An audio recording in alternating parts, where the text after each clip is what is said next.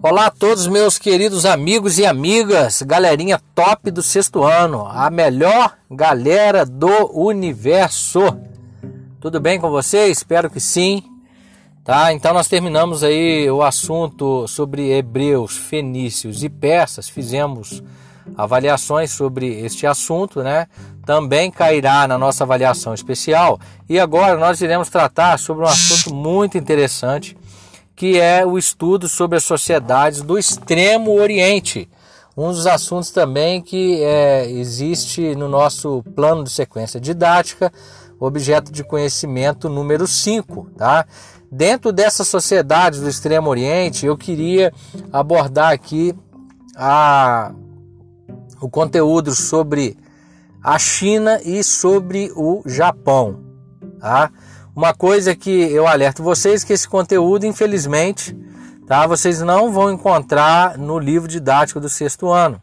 Alguma coisa aconteceu de quando foi feito lá o objeto do conhecimento pela DEPA, pela diretoria que cuida do plano de sequência didática, e também na escolha do, do, tá, do nosso livro didático aqui, que então deu essa contrapartida, esse, esse é, esse aspecto aí que não foi observado, né? Você não tem ele no livro didático, mas o professor não vai deixar então de ministrar esse assunto, pois está previsto ali no nosso plano de sequência didático. Sobre os reinos é, antigos da África, é, reinos antigos africanos, que é objeto de conhecimento número 4, nós já vimos lá no primeiro trimestre, estudamos sobre a Núbia e sobre o reino de Cuxi tá? naquela relação ali com os egípcios, então esse assunto já foi esgotado lá no primeiro trimestre. Então nós passamos agora para o objeto de conhecimento número 5, então convido você agora a vir comigo, vamos estudar um pouco sobre a China. Ah, minha querida China, meu Deus do céu, a China que é tão falada nos dias atuais, principalmente devido aí ao surgimento do coronavírus. Não é mesmo, pessoal? Então, olha só. Então, nessa aula de hoje, nós vamos conhecer um pouco sobre a civilização do Extremo Oriente, especificamente aqui da China. Tá? É, nós iremos abordar esse assunto em praticamente dois podcasts e uma videoaula. Beleza? Então, ó, é, vamos é, estabelecer aqui alguns, alguns objetivos, né? Para a gente estudar aqui sobre a China. Então, é, vamos ver como esses povos ali do Extremo Oriente, a China em primeiro lugar, se organizava, tá? Como era é, o seu, a sua organização de governo, a sua religião, alguns aspectos da sua cultura. É, e nessa nossa primeira aula, eu quero situar cada um de vocês na história da China, tá? aproximadamente 5 mil anos atrás. Então vamos retornar lá, beleza? Estamos agora 5 mil anos atrás e essa, essa, essa sociedade, a sociedade chinesa, né, que veio da origem do país que nós conhecemos, a China, ela foi a primeira sociedade do Extremo Oriente é, que a gente vai abordar aqui nesse momento, que tem uma grande importância não somente para aquele período da história, mas também para os dias atuais. Né? A China que se localiza no leste do continente asiático, nós veremos isso na videoaula, vamos colocar os mapas ali para que a gente possa ver essa parte geográfica. É a China que é cortada por dois grandes rios, né? o Rio Amarelo e o Rio Azul. Tá? Então, quando nós falamos em rios, nós podemos é, automaticamente já pensar em que possibilidade de terra fértil. Lembra lá do Nilo, lá no Egito? É, então, se a China tem dois grandes rios que a corta, o Rio Amarelo e o Rio Azul, nós vamos teremos bem possivelmente terras férteis aí é, nas margens é, desses dois rios, tá? É, outra coisa então importante, se nós temos terras férteis, nós teremos o que? Produção agrícola. Ah, nós teremos comércio. Então, quando nós falamos em rios, nós já pensamos logo também em, em, é, ali na, na ocupação é, populacional da população é, ocupando, né, se fixando na extensão é, por onde passava esse rio, justamente para poder explorar aí a fertilidade da terra que esse rio é, iria assim fornecer. Tá? É, então, pessoal, vamos é, entrar um pouco mais a fundo aqui agora. A China, que até os dias de hoje abriga a maior população do planeta, né? em termos de extensão, para a gente ter ideia, o território da China ele é pouco maior do que o do Brasil, em termos territoriais, em termos de faixas de terra. tá? Mas, por, mais contudo, porém, todavia, o que, que é importante dizer? Que é um pouco maior do que o Brasil em termos de extensão territorial, mas a população é sete a oito vezes maior do que a do Brasil. Imagine só que loucura é viver na China, tá? É, então, o número de pessoas por metro quadrado é, é muito maior do que no Brasil e praticamente um pouquinho maior a faixa territorial. Tá? O clima na China que é variado, né? no norte nós temos o, um, um inverno muito frio né? É, e ao mesmo tempo um verão também ao extremo. Isso aí nós estamos falando da região norte. Isso aí também nessa região que devido a esse clima é, o frio muito intenso também o verão é, favorece justamente o plantio do do trigo né, e de alguns outros cereais. Né? Já no sul da China, o clima é, é, é muito mais agradável. É, você tem praticamente ali, está no, no, no, ali durante todo o ano, tá? um clima muito mais agradável em relação aí à, à parte norte do país. Né? Nos vales que, que esses rios é, são, é, né, os vales que são criados são são cortados depois esses rios, né? É, são cultivados principalmente aí na parte agrícola aí, o arroz, é, o chá e muitos outros cereais. No sul do país surge é uma, algo, algo né, muito importante, principalmente para o comércio daquela época e é, que, que, trouxe grande desenvolvimento ali, que na parte sul surge então a indústria da seda, tá? A civilização chinesa que ela começa a se estabelecer de maneira é, marcante, né, de, uma, de uma maneira mais é, destacada, principalmente do centro da China, tá, se expandindo ali para as, para as demais regiões. Tá? Então essa civilização ela começa a se organizar ali, principalmente no, ali no centro da China, aonde eh, desemboca ali o Rio Amarelo, tá? E como começa essa história então da China, depois de a gente fazer essa breve introdução? Então começa mais ou menos assim, né? Mais ou menos agora 3 mil anos atrás, né? 3 mil anos antes de Cristo, né? no centro da China, as pessoas que viviam é, assentadas, né? É, fixadas às margens desse rio, elas não possuíam uma liderança tá? Um cara que pudesse ser uma, uma, uma influente, um, uma pessoa influente, um líder, tipo é, né, aquele governante. Né? Então, quando você não tem uma governança, quando você não tem uma liderança, você não tem uma pessoa para tomar as decisões, então acaba que pode surgir vários conflitos ali. E o povo ocupando aquelas faixas de terra ali, principalmente explorando a atividade agrícola, e não tendo uma liderança à frente, né? Então surge então o que? Vários conflitos e a partir daí também surge a ideia, vamos levantar um responsável, vamos colocar um líder à frente. E algo interessante que aconteceu aqui nesse período é que é, os líderes eram escolhidos ali ao se tratar da China, era, era observado aquela pessoa que fosse a pessoa mais forte, tipo guerreiro, a pessoa é, que, que, que colocasse respeito naquelas outras pessoas que estavam ali o elegendo como, como aquele líder. Né? Então eles escolhiam aqueles chefes, geralmente é, é, buscando essas características né, de pessoas mais fortes, esses guerreiros. Esses chefes eram escolhidos e com o passar do tempo, o que, que acontecendo? Esses chefes iam, iam ganhando mais e mais influência e daqui a pouco a, a, aquele aglomerado de pessoas ali iam aumentando e daqui a pouco essas pessoas ao mesmo tempo tempo estavam chefiando, estavam liderando um núcleo de pessoas bem maiores, né, e se tornavam reis, bem como aconteceu ali na China, tá? Assim esse rei ele ficava à frente desse desses, desses núcleos que a partir daquele momento já se tornavam reinos também, né, com toda a sua estrutura mesmo política, tá, a, a parte social, a parte econômica, aquilo tudo acontecendo. Então aquele chefe daqui a pouco ele se torna um rei, né? E a partir de quando os séculos vão vão, vão passando, né? É, essa, é, esses, esses reis, né? Esses, esses reinos é, se unindo ali um a um, um ao outro. Daqui a pouco nós teremos então, com a união desses reinos, nós teremos o, o Império da China, tá? esses reinos que existiam na China, em certo momento, eles se unificam, né? E então eles transformam no grande império. E aquele, aquele líder lá atrás, aquele chefe lá atrás, que depois passa a ser um rei, e chega um certo momento, ele se torna um verdadeiro monarca, um verdadeiro imperador, tá? Ele detém então o poder central de todo de todo aquele vasto império ali com a união dos vários reinos. E aí a gente chega ali então aproximadamente dois mil anos anos antes de Cristo, é onde esses vários reinos que existiam na China se unem e se, torna, e se tornam um grande império. Aí, galera, olha só. O que, que acontece? Surge a figura de um imperador chamado Yu.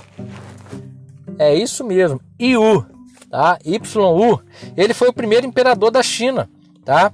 Então com Yu é, começa a primeira dinastia de imperadores da China e é importante a gente saber o que significa esta palavra dinastia, tá? Então uma, uma, o que é uma dinastia? É uma, é uma série de imperadores ou reis, né? Que pertencem a uma mesma família, tá?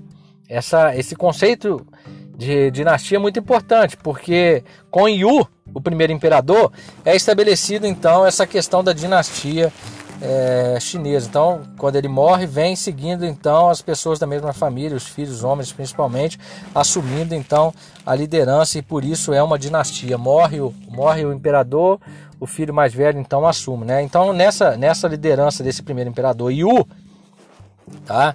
Estão rindo aí, né? Eu tenho certeza, vocês não são fáceis, tá? Então, na liderança, é, com o, esse imperador Yu, o primeiro grande imperador, é, esse, esse, esse império ele vai crescer ali grandemente, né? E ao mesmo tempo que o império ali da China crescia, começa também algumas coisas ali estranhas ali acontecer, tá?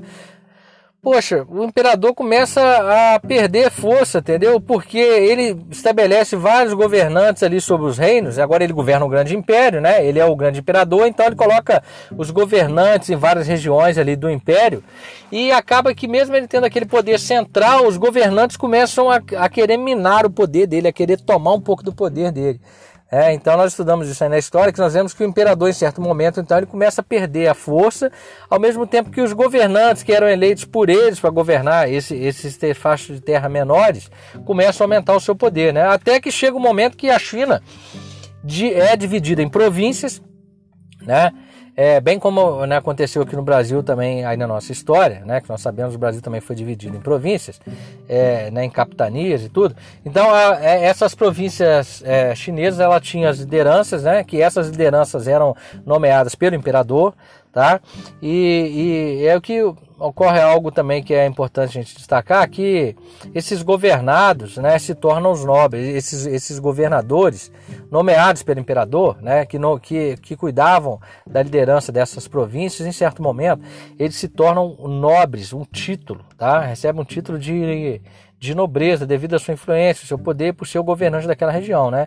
E aí, quando eles começam então a, a, a perceber que eles têm certo poder dentro dessas regiões, eles causam meio que uma divisão do império, tá? E o império então ele se divide em vários principados ali na China, né? E com o surgimento desses principados, dessas, regi dessas regiões comandadas pelos nobres, os antigos governadores, né?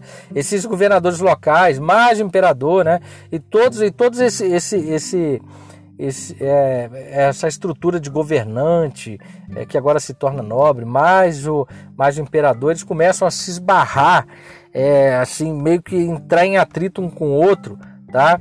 É, meio que tentando, tentando crescer para cima do outro. Ah, eu tenho mais poder que você, você tem mais poder que eu. Ah, não, mas ele é um imperador. Então, isso aí, esse, é, esse atrito entre nobres, antigos governantes, mais imperador e outras lideranças, é, também é, reunindo a insatisfação da população que estava pagando muitos impostos, é, principalmente para esses governantes, né? muita, muitas das vezes ali um trabalho meio que, meio que escravo. Então começa no período da China várias guerras civis na China. Isso é muito importante, saber que ali houve várias guerras civis, tá? Mas, mas professor, o que, que, que vem a ser uma guerra civil? É o filme da Marvel? Tá, também, tá? Mas a guerra civil que eu quero dizer aqui é uma guerra entre pessoas do mesmo país, tá? É uma guerra é, de pessoas que vivem no mesmo reino, no mesmo império, numa mesma região. Aí na China, então, é iniciada essa guerra civil entre os principados, que está, que está sendo liderado pelos nobres, pelos governadores, né? E essa guerra civil na China, ela só acaba por volta do ano 220 a.C., né? Quando o príncipe chamado Qin Huangdi, é um bom nome aí. Eu vou colocar, eu tô achando que se eu tiver um outro filho, eu vou colocar esse nome aí. Ting Huangdi. É Xin Huangdi. É isso mesmo, tá? Não é espirro não, tá? É Xin Huangdi, não estou gripado. Então, esse príncipe Xin Huangdi é, surge ali nesse momento ali 220 a.C. e ele vence uma guerra, tá? Ele vence essa guerra civil e ele se torna então o novo imperador, tá? depois de várias dinastias que já tinham passado. Ele então se torna esse grande imperador e Xin Huangdi ele, ele, foi, ele foi demais, cara. Ele foi o cara, tá? Porque além dele vencer essa guerra, ele se torna imperador e ele se torna padrinho do país. Como aqui padrinho, né? Observem que no início do nome dele, Xin, tá? é, é muito importante porque Xin é China. Tá? Então, Xin, China, então, pega o radical do nome Qin Wang Ti, é o Xin Wang Ti, e aí vocês percebem essa curiosidade, tá? O próprio nome é, que foi colocado no país aí foi influenciado pelo próprio nome desse, desse vencedor da guerra civil aí, desse imperador Xin Huang Ti, tá, pessoal? Isso é importante. Então, uma coisa que ele, que ele, que ele, que ele, se, que ele se destaca principalmente ali durante, durante a sua governança, né, como imperador, ele foi ele é responsável pela idade de ouro da China, né? É um momento que é, a China se destaca e se torna um dos, um dos, países mais ricos do mundo naquele período. Tá? Xin Wangti ele, ele, ele teve grande importância também, por exemplo, na construção da famosa muralha da China. Né? Essa muralha que foi construída para proteger o, o, o povo chinês é, contra o ataque dos tártaros, tá? que era um povo bárbaro que existia ali, é, que habitava a região norte ali ali da China, né, que infernizavam a vida dos chineses. Então, essa muralha da China também que demorou é, é, é décadas ali para poder ser construída. É, ela é construída, ela também, ele, ele Xin Wangdi teve uma grande importância também na construção da muralha, que era para proteger o povo, né.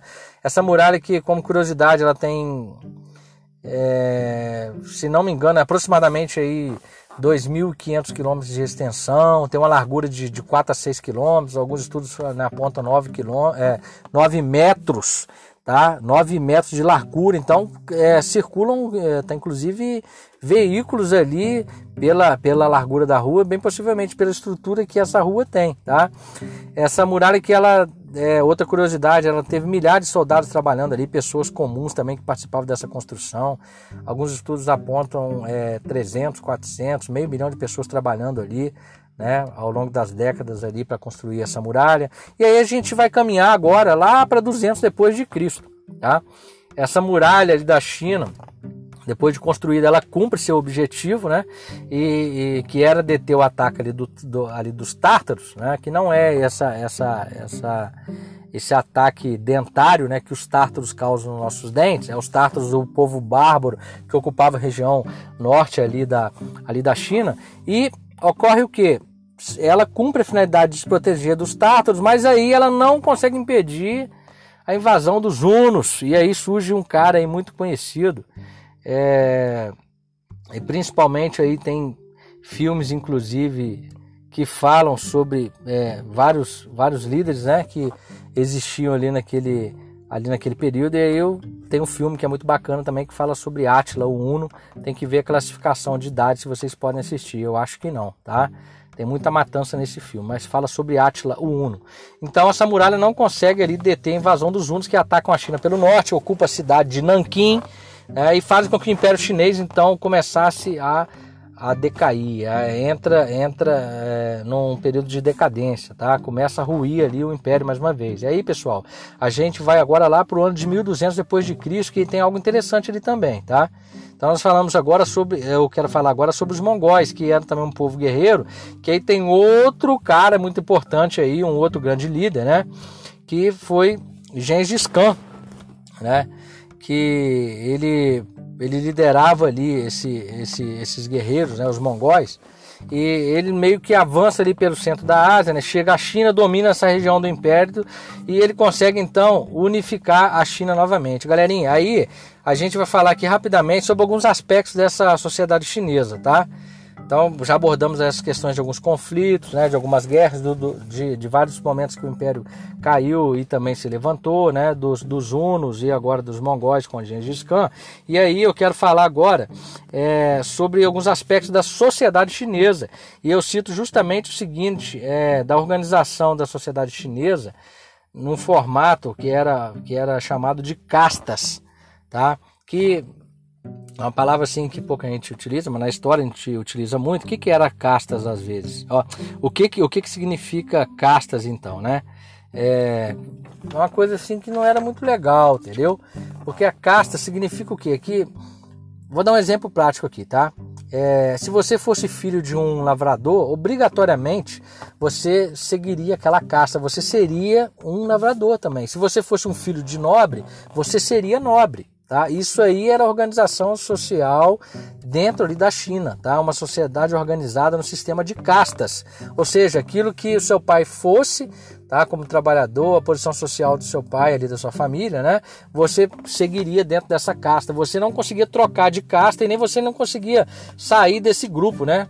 Ou, ou na linguagem aí, né, da galera aí mais nova, né, você não conseguia sair desse quadrado, né? Hoje em dia a gente sabe que a gente consegue, você pode, você não obrigatoriamente vai ser o que seu pai é, você pode ser o que você quiser ser, pela sua capacidade, pelo seu estudo e por aí vai, tá? Então nós não estamos vivendo mais uma sociedade de casta como existia ali na China, né? E aí, galera, é, é que a gente tinha também ali dentro de uma pirâmide social essa galerinha aí que ficava nessa base, que eu cito, por exemplo, os lavradores, os artesãos, os, né, os comerciantes, os pequenos comerciantes ali, eles formavam então o que nós chamamos de plebe, o povão, a massa, tá? Eles não conseguiam mudar de quadrado, não conseguiam fugir dessa questão dessa casta que impunha obrigatoriamente que eles fossem aquilo que os seus pais também foram. Então essa essa essa classe do povão era chamada de plebe, já a classe dos mais nobres né, da nobreza era, era que era formada ali é, justamente pelo imperador, pelos governantes, né, chamados também é, de mandarins, que eram os caras que auxiliavam o imperador a governar, eles ocupavam essa faixa da pirâmide social da nobreza, tá? Existia também uma outra classe importante ali que eram os, os letrados, tá?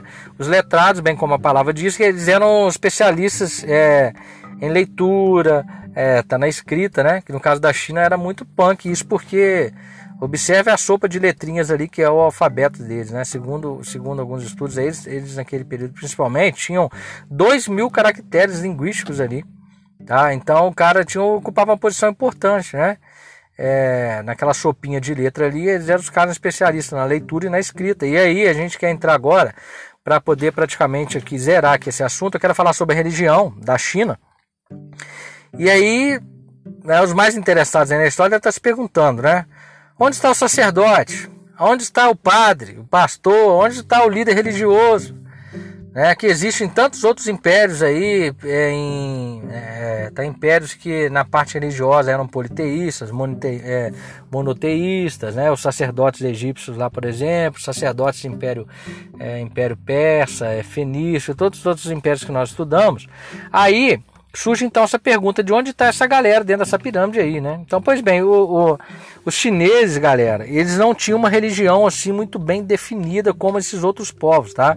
Eles acreditavam, na verdade, num conjunto de regras, assim, que a gente pode é, dizer, né? Eram, eram, eram regulamentos, eram regras que eram criadas por grandes filósofos ali daquele período, por pensadores, né? Pessoas iluminadas que Poderíamos citar aqui Confúcio, né, que veio da origem ao confucionismo, é, Lao Tse. É, então, assim, são pessoas que deixavam doutrinas né, e as pessoas então seguiam esse conjunto doutrinário dessas regras ali e que existem, é, inclusive, é, pessoas que seguem essas, essas doutrinas né, religiosas chinesas que veio né, de milênios atrás até os dias de hoje, né? E aí, para me zerar aqui esse assunto sobre a China, depois eu falarei sobre o Japão e postarei também a videoaula. É, vamos pensar sobre algumas invenções chinesas que algumas criações que demonstram que os chineses são, eram pessoas muito à frente até mesmo dos povos do ocidente, dos europeus, tá? A gente vê aquela galerinha daquele olhinho esticado ali, a gente né, às vezes pode fazer uma, um julgamento errado sobre eles, na parte intelectual, da inteligência, tá? Eu, eu, vamos falar algumas curiosidades, por exemplo, olha aqui, ó, vamos colocar a sociedade chinesa, né, de milênios atrás, e vamos colocar ao mesmo tempo ali os europeus, tá? Ali e, e vamos pegar alguns produtos aqui, por exemplo, a seda, né? A China, então, ela, ela ela descobre e começa a trabalhar intensamente nesse comércio da seda, na produção da seda ali, mais ou menos ali 3 mil anos antes de Cristo. Enquanto isso, a Europa só vai conseguir alcançar esse feito lá no século 6, tá? Já dentro da era cristã, depois de Cristo. Olha só que disparidade, olha só que diferença, tá? A questão do, da, da, da, produção do próprio papel, a China lá no século II, enquanto isso a Europa lá no século XIII, é, a questão do surgimento da imprensa também, a China lá no século XI, enquanto isso a Europa lá no século XV, né, a produção, é, é, a exploração do produto que vem a se tornar ali a porcelana, né? Esses vasos de porcelana, xícaras, é, né, né, vários, vários produtos ali. A China, então, lá no século XII, enquanto isso a Europa lá no século XVII, né? E aí, galera, vocês que gostam bem de macarrão aí, que eu adoro macarrão, entendeu? Eu adoro sopinha de macarrão, principalmente nesse frio, cara. E toda vez que eu como macarrão, eu fico zoando aqui na minha casa, porque a gente tem que agradecer muito os chineses, né? Uma curiosidade, porque é, tem uma briga aí se foram os italianos ou, né, ou se foram os chineses, mas é, essa aqui é, é a tese que eu defendo, que eu acredito que e toda vez que eu como macarrão, eu agradeço os chineses, que eles inventaram essa delícia aqui que eu amo, da culinária, né? E aí, em um certo momento, tinha um aventureiro italiano chamado Marco Polo, né? E, e, ele então fazendo comércio aí com, aí com os chineses, ele leva essa, essa invenção ali para a Europa, né? E é uma, é uma delícia toda vez que você comer macarrão, então você lembra, lembra dos chineses aí, tá? E por fim, eu quero falar na questão aí, principalmente que veio se tornar um produto é, de grande importância, né? E, e que também foi inventado ali pelos chineses, foi a invenção da pólvora tá?